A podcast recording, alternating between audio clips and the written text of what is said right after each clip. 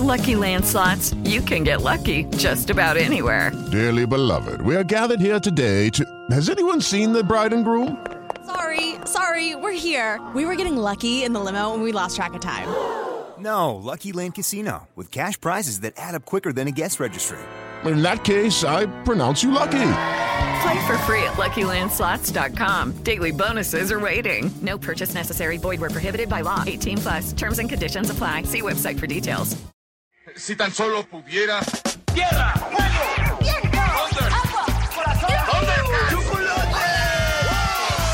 Cartuneando. Soy el marajá de poca. Tengo un cañón en el cerebro. ¿Dónde está? Cartuneando.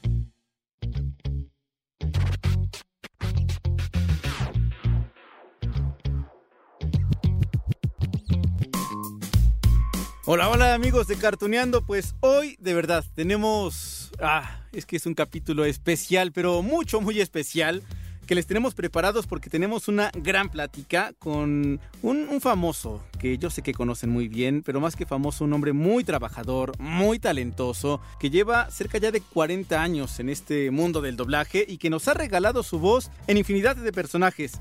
Sé que algunos quizá eh, son más representativos que otros, pero si uno ve la biografía de este hombre, de verdad se queda impresionado. Le damos la bienvenida, por supuesto, a Mario Castañeda. ¿Cómo estás, Mario?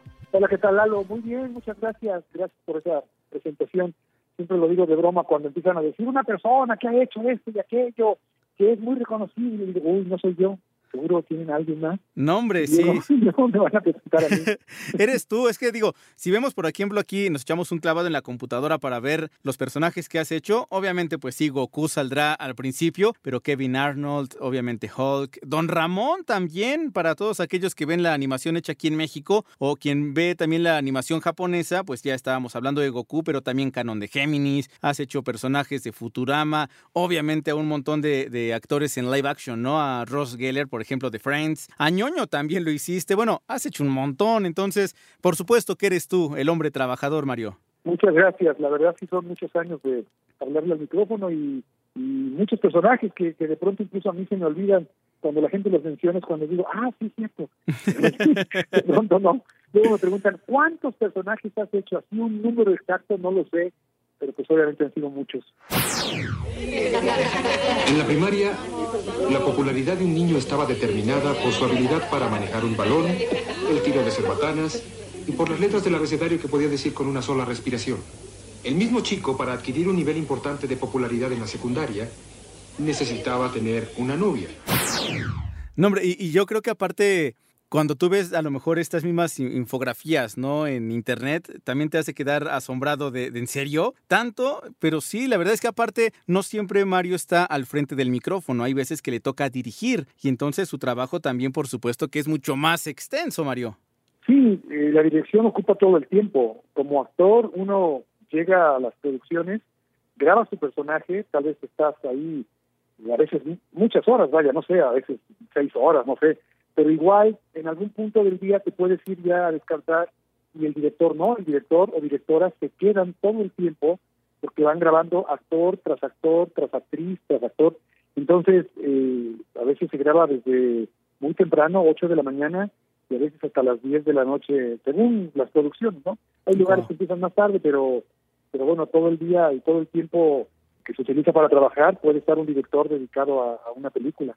Y bien, amigos de Cartuneando, la plática de hoy es por una situación en particular que festejamos, aplaudimos, lo ponemos así en alto, porque hay un libro que se llama Elegido por el doblaje Mario Castañeda, mi historia y carrera a través de la voz. Y por eso es que pues hemos decidido platicar con Mario, porque por supuesto en este libro están todos los datos que hay que leer, que hay que conocer de él, pero para que nos platique también unos detalles. Mario, ¿cómo surgió la idea de este libro? Pues obviamente es eh, un, compendio de, de anécdotas, de experiencias a lo largo de 37 años en el doblaje, que son, son muchas, ¿no? Es, es mucho conocimiento que cualquier persona creo que se dedica a, a una profesión en específico vas adquiriendo a lo largo de, del tiempo y la realidad es que ha habido grandes actores y actrices, directores, directoras, traductores, traductoras en doblaje, pero no, no hay mucho escrito, no hay mucho material que pueda recopilar el conocimiento acerca de todo esto. Entonces, este libro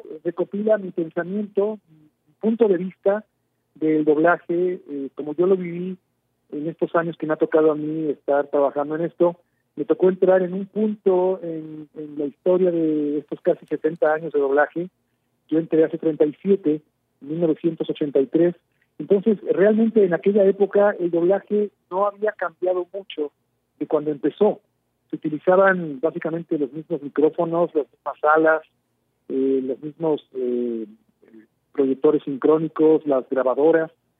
Y en estos años que yo llevo en el doblaje, el salto ha sido inmenso, ha sido la tecnología, ha dado unos eh, brincos impresionantes, mejoras, por supuesto, eh, cambios de micrófonos, de audífonos, de equipo, eh, la sonorización de los estudios, todo ha, cambiado, ha mejorado. Antes grabábamos juntos, ya no grabamos juntos, grabamos por separado cada voz. Entonces, todo este cambio me ha tocado vivirlo y me ha tocado ver empezar eh, a muchos talentos nuevos, me ha tocado ver retirarse a muchos talentos de, la primera generación, incluso de, del doblaje, me ha tocado despedir a muchos de ellos que ya no están con nosotros. Entonces, bueno, de todo esto hablo en, el libro, de estas experiencias y anécdotas que me ha tocado vivir. Empiezo hablando conmigo de cómo fue que yo este, descubrí esta vocación y cómo fue que la estudié, etcétera. Y de todo eso es de lo que se va a enterar. Es un libro, eh, creo que se lee bastante rápido. Oye, aparte, ahorita, bueno, se lee bastante rápido, pero realmente, pues la trayectoria es muchísima. Nos platicabas, por ejemplo, ahorita acerca de cómo ha cambiado, gracias a la tecnología, pues todo lo que se hace en cuestión de doblaje, pero también platicabas que te ha tocado despedir quizá muchas leyendas, ¿no? Eh, no sé si tú, por ejemplo, conviviste con Mario Arbizu o, por ejemplo, también eh, hemos platicado aquí con don Francisco Colmenero, que sé que sí lo conoces en alguna ocasión. Creo que la primera vez que te entrevisté eh, estaba por allí don Francisco Colmenero. Entonces, eh, son también estos grandes nombres que, ilustran perfectamente lo que es el buen doblaje que se hace en México, que aquí siempre hemos aplaudido y que creo que todo lo que hemos visto, lo que hemos enlistado ahorita, Dragon Ball, Caballeros del Zodiaco, Los Simpson, Friends, no sabría igual sin el trabajo que ustedes hacen y sin este empeño y amor que ustedes le ponen a cada una de las palabras que pronuncian, Mario.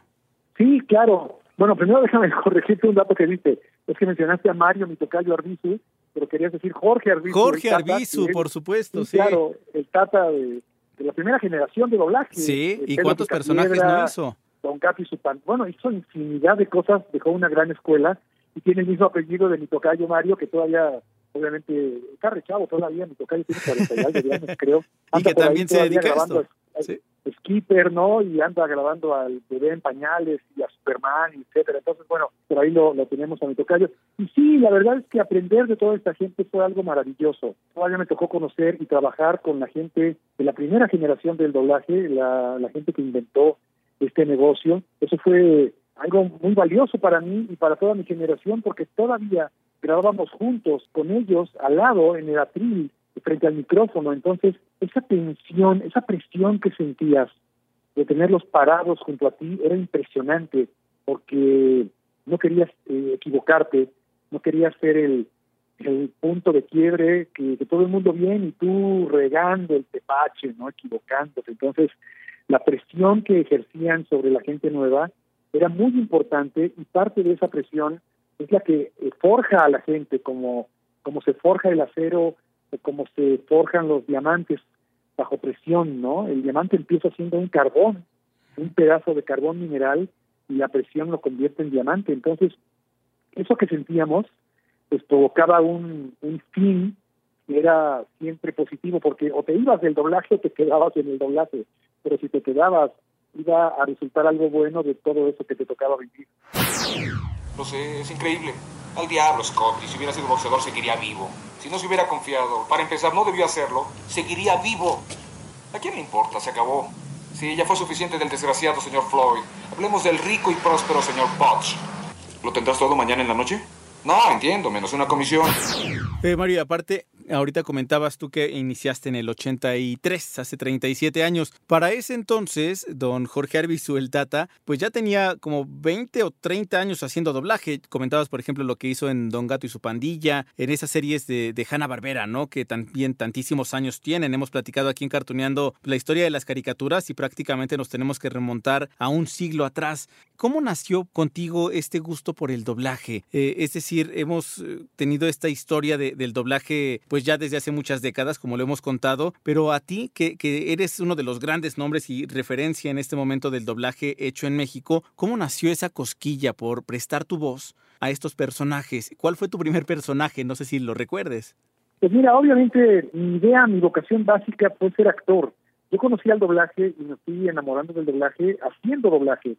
Realmente eh, no, no lo pensé antes como una decisión consciente eh, mientras estudiaba tal vez o desde niño. Yo me quiero dedicar al doblaje.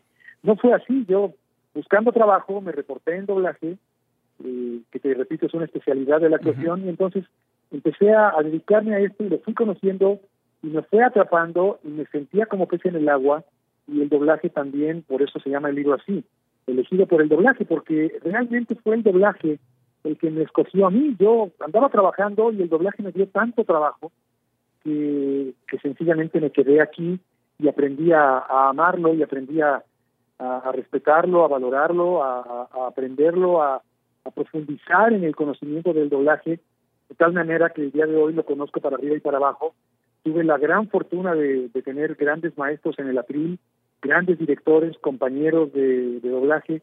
Entonces, eh, esta es mi realidad. Así fue como, como el doblaje se me metió en las venas y el día de hoy, pues sí soy un referente y amo este negocio y, lo conozco perfectamente. Y cada vez que salgo de México y me presento en alguna convención, llevo la bandera del doblaje mexicano en la mano para decirle a la gente, esto por supuesto que, que es para todos, es para toda Latinoamérica, eh, pero sencillamente así lo hacemos en México, ¿no? Entonces, pues tenemos este prestigio y nos encanta presumirlo, porque es, es algo que mucha gente ha trabajado, que mucha gente ha dejado la vida en el doblaje y que nos toca ser herederos de esto, y entonces lo, lo llevamos al resto de, de Latinoamérica y lo presumimos. Y bueno, a mí sencillamente me ha dado y toda la realización personal y profesional y el medio para, para mantener a la familia, mantenerme yo y,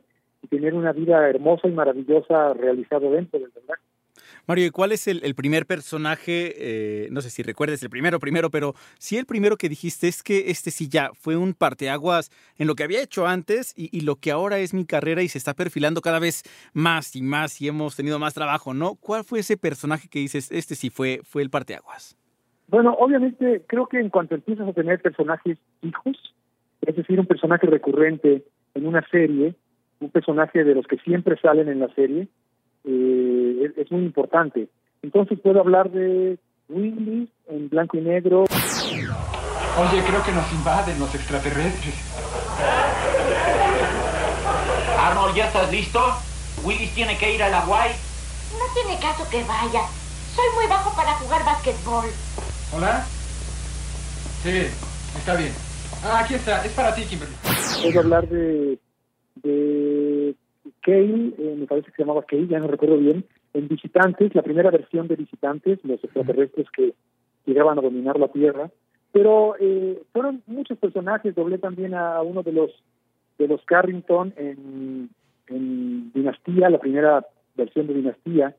Y wow. tuve algunos personajes en fama también, tuve uno de los bailarines, pero quizás el primer personaje que tiene una gran trascendencia y, y, y, resonancia, un personaje que incluso empecé yo a grabar, fue MacGyver, primero. MacGyver es el arca de Solon. Se ve tan hermosa. Sí, es hermosa. Ahora podemos tomarla y salir de aquí. Pero solo piensa, dentro de esta arca está la antorcha de la verdad. Al mismo tiempo de que empecé a darle voz a Bruce Willis en Luis de Luna, a David Addison, entonces eh, por ahí de 85 surgen estos dos personajes tanto MacGyver como, como David Addison de Luz de Luna.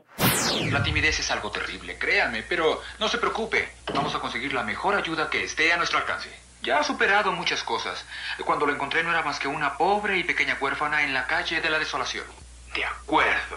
Entonces, mi nombre es David Addison y el suyo es... Maddie Hayes. Maddie Hayes. Y a los dos años llega a los años maravillosos. Entonces, creo que estos, estos personajes y estas series me dieron mucha luz. Mucha gente empezó ya a, a ubicarme y a reconocerme por estos personajes. Entonces, eh, creo que serían quizás ya cuando, cuando se empezó a ver también el resultado del aprendizaje y experiencia de un par de años dedicado al doblaje. Porque al principio, la verdad es que uno se escucha todavía verde, te escuchas nuevo, todavía estás echando a perder un poco del doblaje que tanta gente cuida tanto. Pero bueno, es, es parte del doblaje y del aprendizaje. Entonces, creo que esos personajes que te menciono y estas series son ese parteaguas que empezó ya a, a proyectarme a mí como, como algo en específico que la gente ya reconocía. 1968. Yo tenía 12 años. Ocurrieron muchas cosas ese año. Denny McLean ganó 31 juegos. Mod Squad era el conjunto más reciente y yo me gradué de la escuela elemental Hillcrest y entré a la escuela secundaria. Pero ya hablaremos de eso. Es que aparte, por ejemplo, MacGyver y, y Kevin Arnold en Los Años Maravillosos eran de ese tipo de series que digo, ahora tenemos infinidad, ¿no? De plataformas streaming y uno se echa el clavado a una serie y te avientas toda la serie en dos días quizá o hasta en uno, pero tenemos un montón, un montón de material. Pero en aquel entonces a lo mejor eran muy poquitos los que tenían pues esta, ¿cómo se llama? Antena parabólica, ¿no? Y que podían ver programas de otras partes del mundo, pero los Años Maravillosos y MacGyver eran series que, que, tenías que ver sí o sí, ¿no? Porque quizá no había tampoco tantas opciones y qué bendición estar en esos productos que llegaban a las casas entonces de, de millones de personas, Mario. Sí, la verdad es que la oferta de, de televisión y bueno, en, televisión doblada en español, vaya, era muy poca, realmente los canales eran muy pocos. Digo, no sé si para este entonces ya existía eh, cablevisión, no recuerdo en qué momento surge cablevisión, pero bueno, cuando yo era niño había el canal 2, el 4, el 5, el 8, el 11 creo que ya existía y por ahí el 13 y se acabó. Uh -huh. Y ahora no sé cuántos canales existen. Y ahora, nada más hablando de Netflix, toda la oferta que tiene Netflix, el compendio de producciones de todo el mundo y el compendio de producciones de infinidad de casas productoras, porque también de todos lados trae material a, a su streaming. Entonces, la oferta actual es increíble porque mi hija Sofía estaba diciendo ayer, ya no tengo nada que ver. hija, ¿cómo te atreves? ¿Cómo te atreves a decir eso, siendo que en esta época podrías ver horas y horas diario de televisión y no repetir una sola? Entonces, bueno, pues la realidad es que todo ha cambiado. Y sí, en aquella época sucedía un fenómeno muy particular. La gente conocía a los personajes primero con nuestra voz.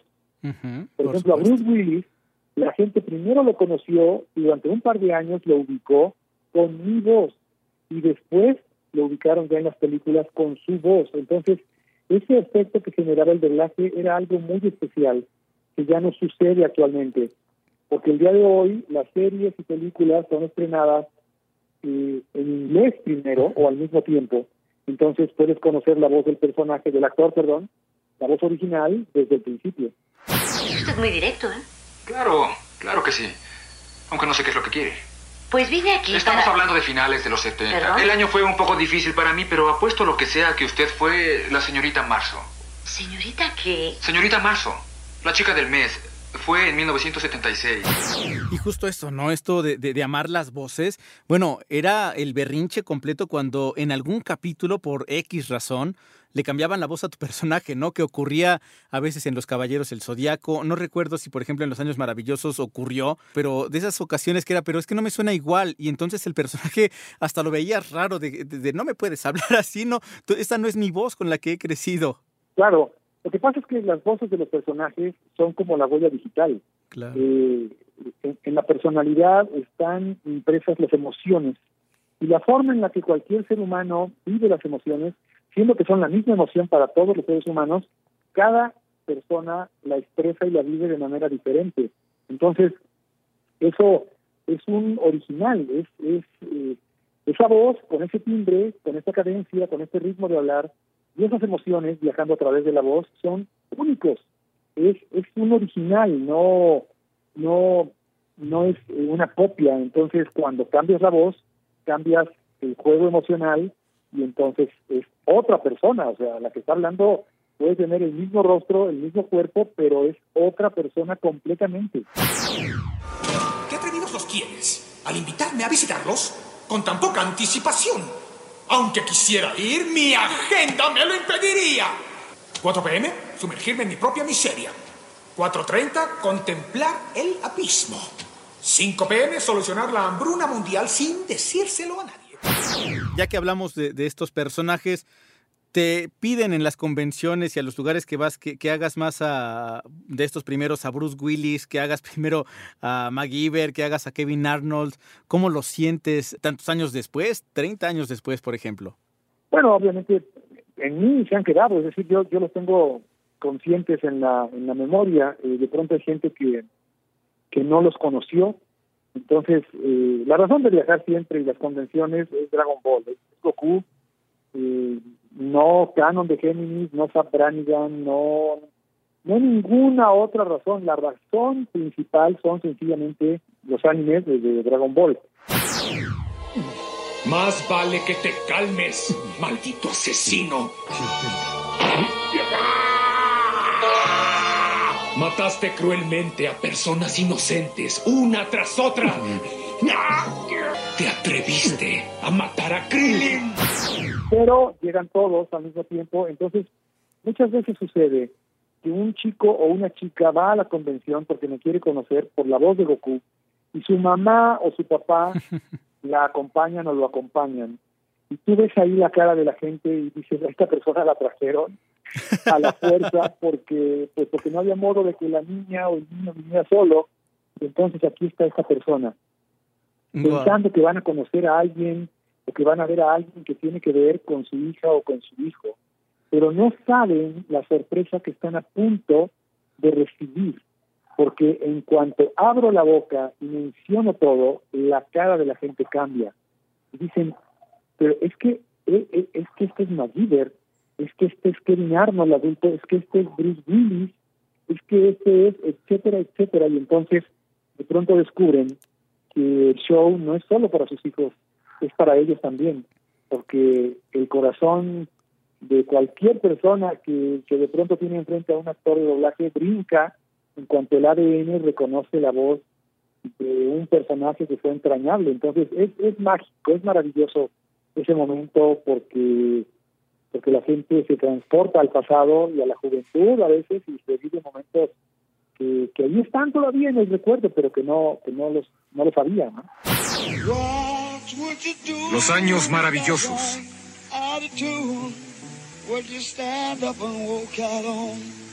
Protagonistas Fred Savage, Dan Loria,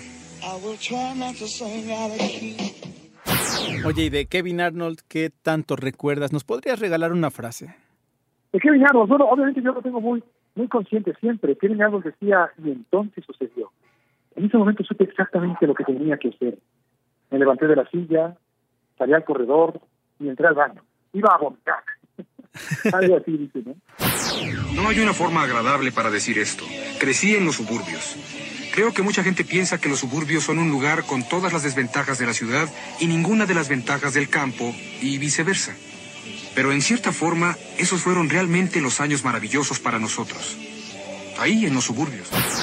Bien lo comentabas también ahorita, Mario. Eh, por eso también eh, has ido a todas estas conferencias y convenciones. Pues sí, por Goku. Pues en la portada de este libro elegido por el doblaje Mario Castañeda, mi historia y carrera a través de la voz, es justamente tu rostro y atrás está Goku. Goku para ti es un antes y un después seguramente en tu carrera. No en balde aquí en Cartuneando. El primerito, el primer episodio que tuvimos y tú eres nuestro padrino es justamente hablando de Goku, ¿no? Metiéndote en la psicología, comentándome tú a mí cómo... Eh, sentías o percibías a Goku, pero Goku es el gran personaje. Me acuerdo que en alguna ocasión, Mario, también cuando viniste aquí a la cabina de Radio, me enseñabas tu calendario de actividades que tenías eh, para un año, ¿no? Y eran puros viajes y todo eso tenía que ver con Goku. Y a lo que voy es como un personaje que pues es de los años 80 también y que acá en México llegó quizá en los 90, pues sigue marcándonos a todos, Mario.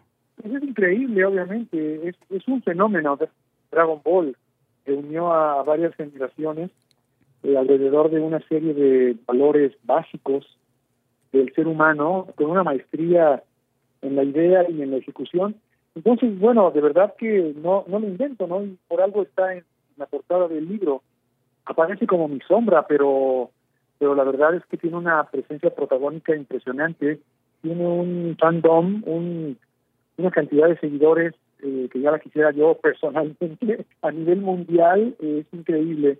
Es una fortuna haberlo haberlo grabado porque creo que cualquiera que lo hubiera hecho tendría ese éxito. Es decir, yo hice bien mi trabajo, creo, pero obviamente la fama de Goku iba a existir y lo grabara quien lo grabara. Y, sencillamente yo no tengo favoritos, no es que de algún modo Goku lo fuera o fuera más importante que ninguno, pero la verdad es que para mí todos son igual de importantes. Y lo digo en serio, no no me peleo con esto, no no es que lo quiera poner porque genera más dinero, no, sencillamente para mí Goku tiene la importancia de eh, que me regaló la posibilidad del contacto directo con la gente, porque las invitaciones, te repito, a las convenciones, a las expos, a dar conferencias, etcétera, en mucho giran y radican en Goku. Es por Goku, entonces para mí tiene esta esta importancia. Y por supuesto con Goku llegan todos los demás, Bruce Willis, Jim Carrey, Mark Ruffalo y Canon de Géminis y todos, pero la razón de la invitación es siempre Dragon Ball. Cuando los Saiyajin nacen, son examinados para saber todas sus aptitudes. Aquellos miserables que tengan un nivel muy bajo, como tú, son mandados a planetas como este, donde no existan enemigos fuertes. Entonces esa es la razón por la que estoy en la Tierra. Debo agradecértelo. Y además, si un perdedor hace muchos esfuerzos, quizás pueda sobrepasar el poder que tiene un guerrero. Bueno, y te cuento, esta entrevista la estamos realizando en este mes de julio 2020, en el confinamiento en casa, por eso Mario es que está en, su hogar, pero la última convención a la que fui, y de hecho en los últimos eventos que fui en este año, cuando antes de que nos encerráramos en casa, era una convención que era La Mole, donde exhibieron allí algunas cosas de Dragon Ball que traían una colección enorme, e hicieron allí un Kamehameha que, bueno, retumbó, te lo juro, por todos lados, y la voz, por supuesto, de quién era. Era de Mario Castañeda y entonces sí, todo el mundo se le ponían los pelos de, punta de, escuchar ese Kamehameha tan, tan potente, tan enorme, tan fantástico, que bueno, como una expresión, un Kamehameha, como decías Mario, conecta pues a todo mundo, ¿no? Es que me quiero imaginar justo eso de Dragon Ball, pues habrá quien lo vio en su adolescencia, en los 90, que ahorita a lo mejor si fueron muy apresurados, no solamente son padres, sino inclusive imagínate algunos que ya son abuelos y que las aventuras de Goku continúan y, llegará a más generaciones.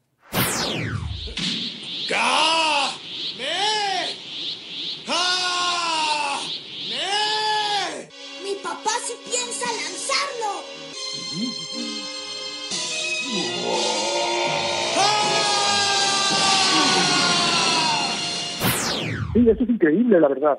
Es increíble pensar en esto, ¿no? Que ya son un par de generaciones que, son fans de, Dragon Ball y, y sigue Dragon Ball. Como dice René García, Vegeta a veces, es que Dragon Ball es como un personaje de Dragon Ball, que se muere y revive, que se vuelve a, a, inventar, ¿no? Entonces no, no, no se va, en Dragon Ball nada se va para siempre, en cualquier momento lo revivimos, porque resulta que había la manera de hacerlo entonces, eh, así es el mismo Dragon Ball y sí, ya un par de generaciones viviendo con esto. Son cosas tan básicas. ¿Cómo, cómo rayos se le ocurrió a Akira Toriyama? Kame, Jame, Ja. O sea, Kame es tortuga, ¿no? Y el nombre recuerda al nombre del primer rey de, de Hawái, que cuando unificó, cuando unificó Hawái, el rey Kamehameha primero.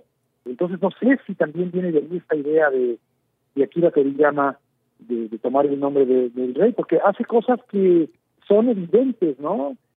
La luz que se extinguirá será la de los mortales.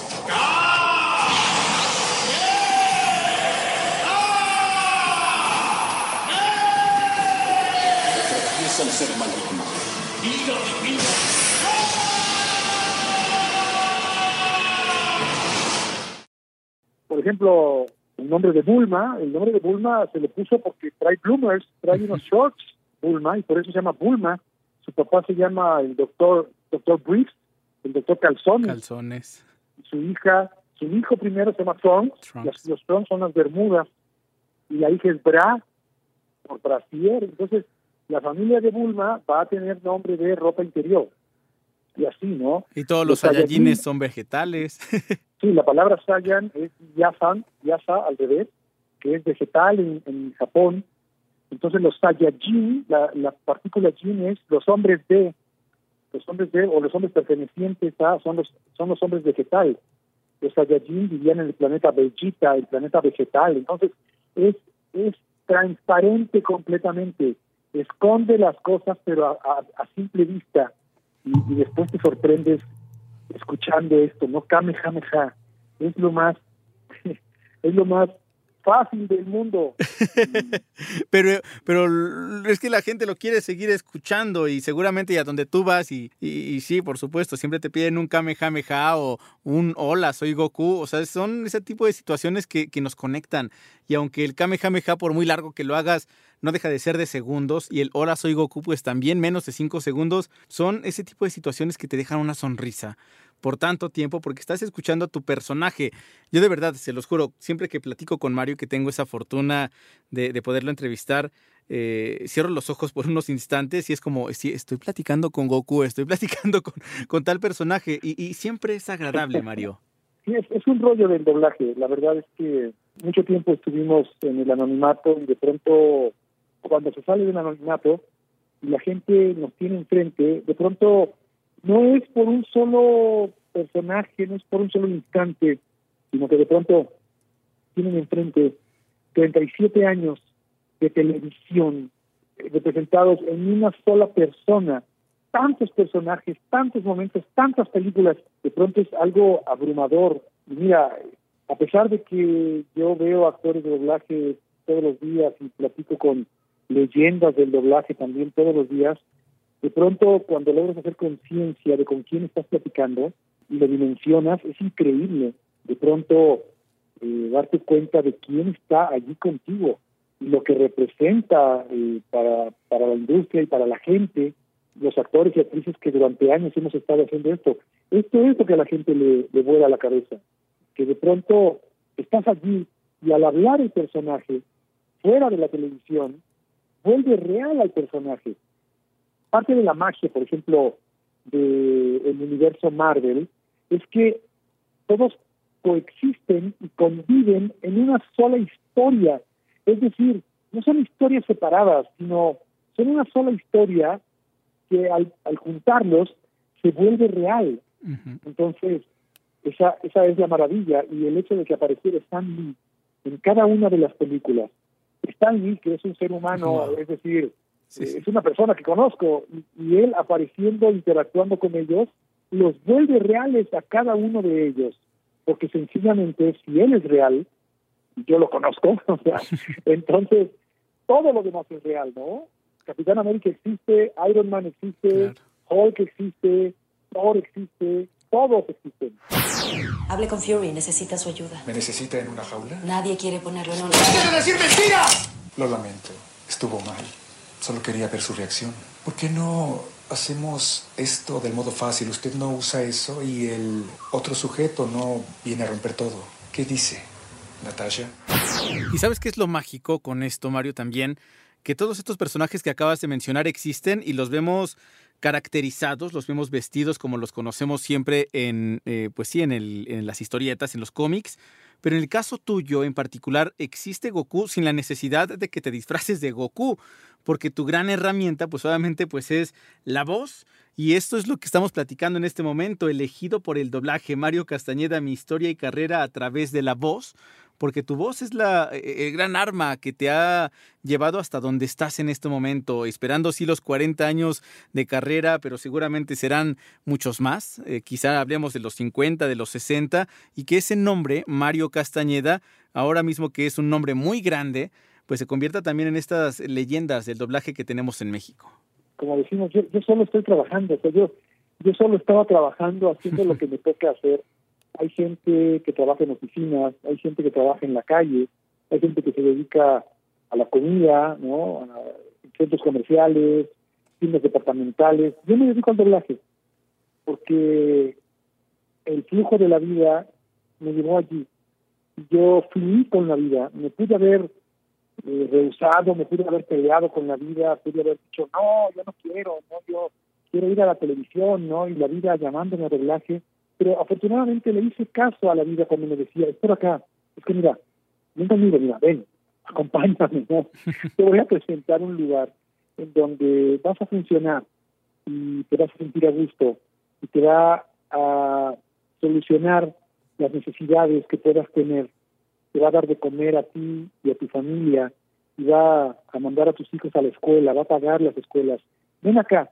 Entonces, e-, ese, ese es mi éxito, haber seguido a la vida el camino que me marcaba y haber hecho las cosas con toda la pasión del mundo, con toda la seriedad del mundo, con todo lo que aprendí cuando estudié, queriendo comerme al doblaje, o sea, queriendo hacerme de un lugar como la gente que yo conocía que, que se había ganado un lugar, ¿no? Carlos de Cerril, Víctor Mares, Mainardo Zavala, don Narciso Busquets, un señor actor de, de, cine mexicano, ganador de premios, actor y director de doblaje, tantísima gente que, que me enseñaron y me ayudaron al principio.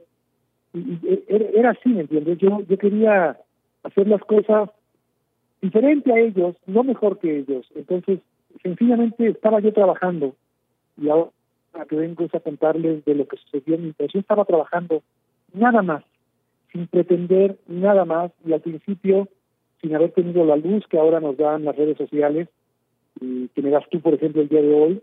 Eso no existía antes. La gente no conocía ni el nombre de los actores o actrices de doblaje, no conocía ninguna fotografía, biografías, videos, entrevistas, nada. Y, eso que vivió durante tantos años en la oscuridad, el día de hoy eh, nos da una luz impresionante a la gente del doblaje y, y lo valoramos muchísimo porque creo que es algo merecido después de tantos años de, de cuidar este negocio y de amar este negocio y de hacerlo con toda la pasión y el corazón. O sea, esta es la, la realidad. Sencillamente estábamos trabajando, ¿no? Y nos, y nos alcanzó la ola.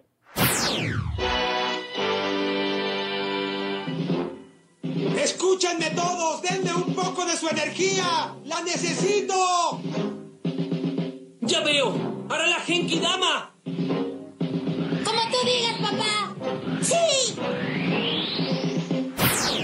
Pues que sigue el trabajo, de verdad que sigue el trabajo, los éxitos también, y que venga entonces este libro que ya lo podemos encontrar, Mario, ya está disponible para que todo el mundo lo pueda leer y se pueda enterar qué hay detrás de esta voz, qué hay en esta carrera, elegido por el doblaje Mario Castañeda. Muchas gracias, Lalo. Muchísimas gracias de verdad por darle luz a esto. Es eh, con una enorme emoción que lo que lo presento, es como un hijo más, de verdad. Eh, tenía unas mariposas en el estómago cuando analizaron ya está publicado el ebook. Si no salió el ebook, debe estar por salir la, la versión pasta blanda. Pero cuando analizaron ya está publicado en la plataforma de Amazon, en Kindle, ya está publicado el, el libro. ¡Oh! Sentí en el estómago algo que, que hacía muchos años que no sentía. Sabes que uno aprende a dominar los nervios y, el miedo y el pánico escénico que le llaman. Y sin embargo, ahora cuando me avisaron, ya está ya salió publicado el libro, fue algo muy especial aquí en, en el estómago. Entonces, bueno, es con una gran emoción que, que se les presento, espero que les guste, que les dé luz a mucha gente que quiere dedicarse a esto, que le dé idea de, de qué es, cómo se vive, si de alguna manera puedo servir de ejemplo.